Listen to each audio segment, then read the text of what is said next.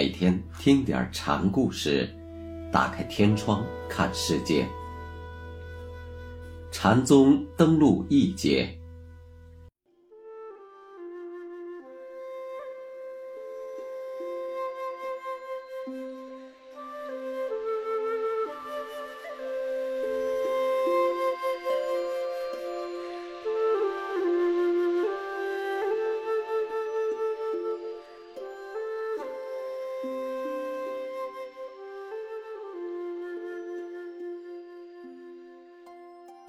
今天给大家讲石拱会藏禅师的故事。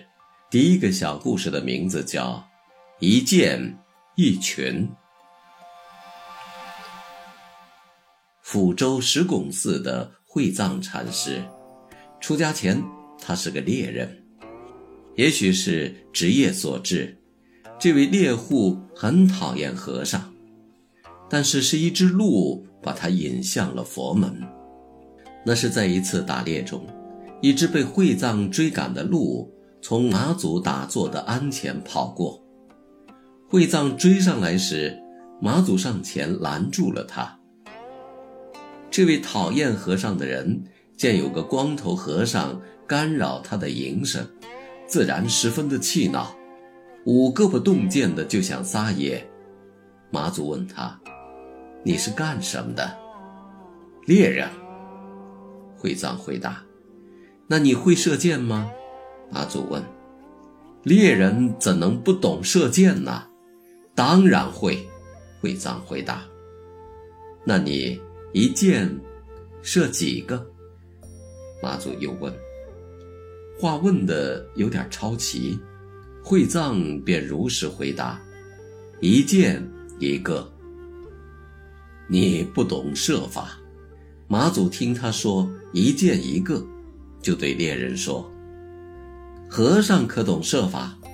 会藏问：“懂。”马祖答：“一箭射几个？”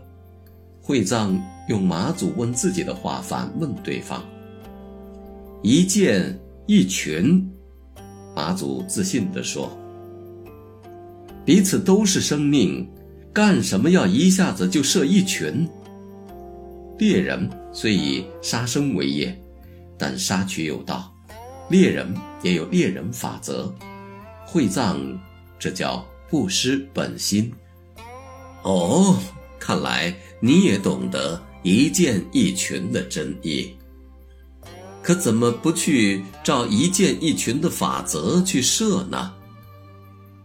马祖雨寒讥讽地问。我知道和尚一箭一群的意思，可要让我自己去射，真不知从何下手呢。呵呵，看来这个汉子旷劫以来的无名烦恼，今日算是断除了。马祖高兴地说。会藏扔下弓箭，倒身便拜，皈依马祖出家。无名就是愚痴，是人的根本烦恼之一。彼此都是生命，却杀他生以为己生，还有比这更愚痴的吗？但可贵的是，猎人也知道彼此俱是生命的道理，杀生是出于生存的需要，因此还有不忍之心，有不滥杀的护生之意。这正是会藏佛性的根芽。断除无名烦恼的时机。马祖一正言若反的一见一群，诱导的，就是这一点不曾泯灭的不忍本心。马祖一见一群的设法固然是高明的，但却是无法操作的，而此话的真正意义正隐藏于此。会藏一见一个时，虽有。护生之意，但这本心却只是被欲念所致的愚痴封锁抑制着的，并不是主宰身心的主要力量。而本心被封锁的关键，就在欲念能在一见一知当中得到满足。实际上，世上之所以俗人居多，主要原因并不是人们缺少本心，而在于欲念苟且的满足支持着愚痴，阻拦着良心的发现。